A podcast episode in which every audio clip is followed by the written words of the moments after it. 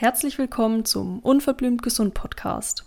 Heute soll es um das Thema Antinährstoffe in Lebensmitteln gehen, also was Antinährstoffe sind, wie sie sich auf unseren Körper auswirken können, in welchen Lebensmitteln sie beispielsweise enthalten sind und vor allem, wie du deren Aufnahme reduzieren kannst. Also was wird unter dem Begriff Antinährstoffe verstanden?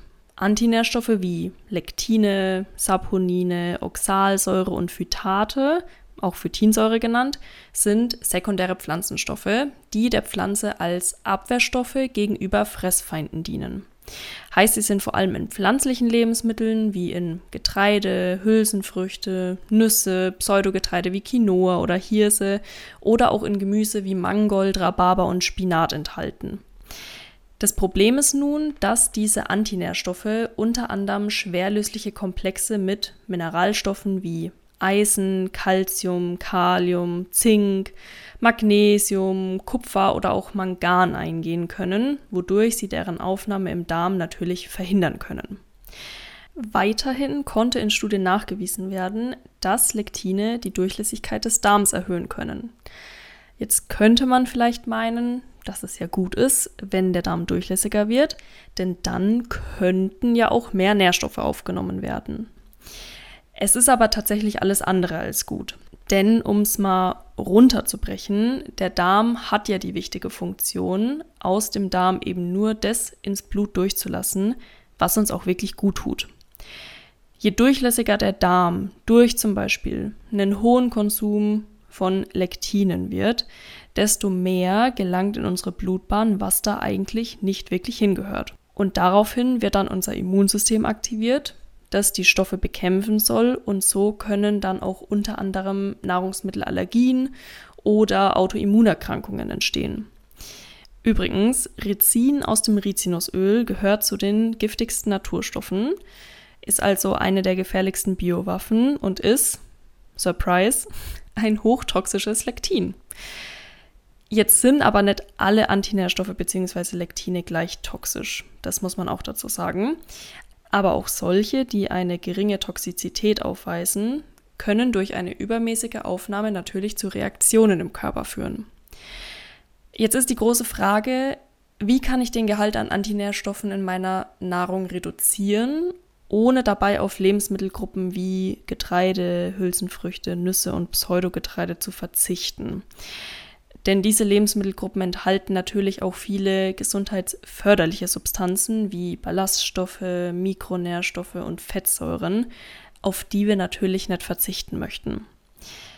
Wege, um den Antinährstoffgehalt zu verringern, sind vor allem erstens das Einweichen, zweitens Fermentieren oder drittens Keimen. Wenn wir uns jetzt mal das Getreide anschauen und im speziellen Brot, Brot nimmt in Deutschland ja häufig einen sehr hohen Stellenwert ein.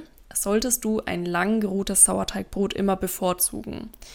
Denn Sauerteig ist ein fermentiertes Produkt und aufgrund der Fermentation ist Sauerteigbrot meist einfach besser verträglich. Es enthält unter anderem auch weniger Gluten.